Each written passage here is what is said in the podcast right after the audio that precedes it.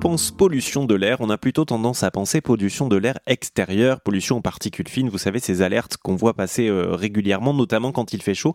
On pense un petit peu moins souvent à la pollution de l'air intérieur. Pourtant, la pollution de l'air à l'intérieur des habitations a été responsable d'environ 3 millions de décès euh, dans le monde en 2020, 230 000 décès d'enfants de moins de 5 ans selon l'Organisation mondiale de la santé. Alors, je ne vous donne pas ces chiffres pour vous alarmer, mais bien pour faire de la sensibilisation, il faut prêter attention à la pollution de l'air intérieur, sachant que nous passons en plus 85% de nos journées dans un intérieur, donc habitation, au travail ou dans les transports par exemple.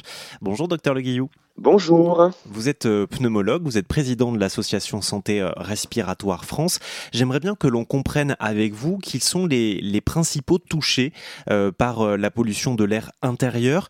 je crois que c'est les enfants, c'est ça? Alors, tout le monde peut être touché par la pollution de l'air intérieur, mais les enfants, effectivement, peuvent être davantage concernés parce qu'ils respirent plus vite. Euh, leur fréquence respiratoire est en effet supérieure euh, à celle des adultes et donc ils inhalent indirectement beaucoup plus euh, de, de, polluants intérieurs. Et puis par ailleurs, leur système respiratoire n'est pas mature.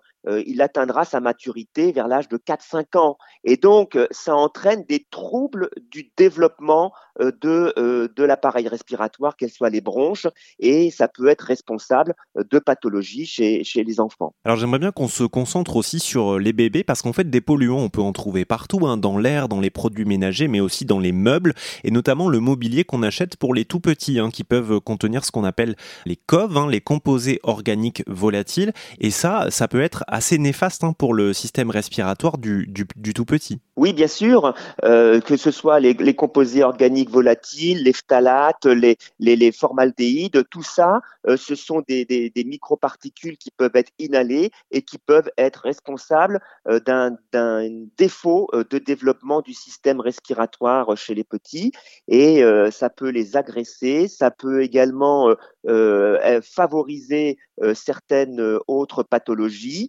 telles que les bronchiolites et donc effectivement ça, ça a des conséquences. Quand vous achetez du mobilier, l'idéal c'est de l'ouvrir, de le déballer de son emballage plastique et d'attendre quelques jours avant de le monter et de s'en servir en fait. Comment est-ce qu'on fait pour assainir son air euh, intérieur de façon générale? Euh, on, on pense à quelque chose de peut-être évident, mais aérer souvent, j'imagine que ça joue Évidemment, les conseils, euh, c'est les bons gestes euh, pour améliorer la qualité de l'air intérieur. Aérer, hein, aérer son logement au moins 10 minutes par jour, été comme hiver. Et puis, il faut aérer davantage si on bricole, euh, si on fait du ménage ou si on a pris une douche ou fait un bain pour éviter le développement bah, de moisissures dans ce dernier cas.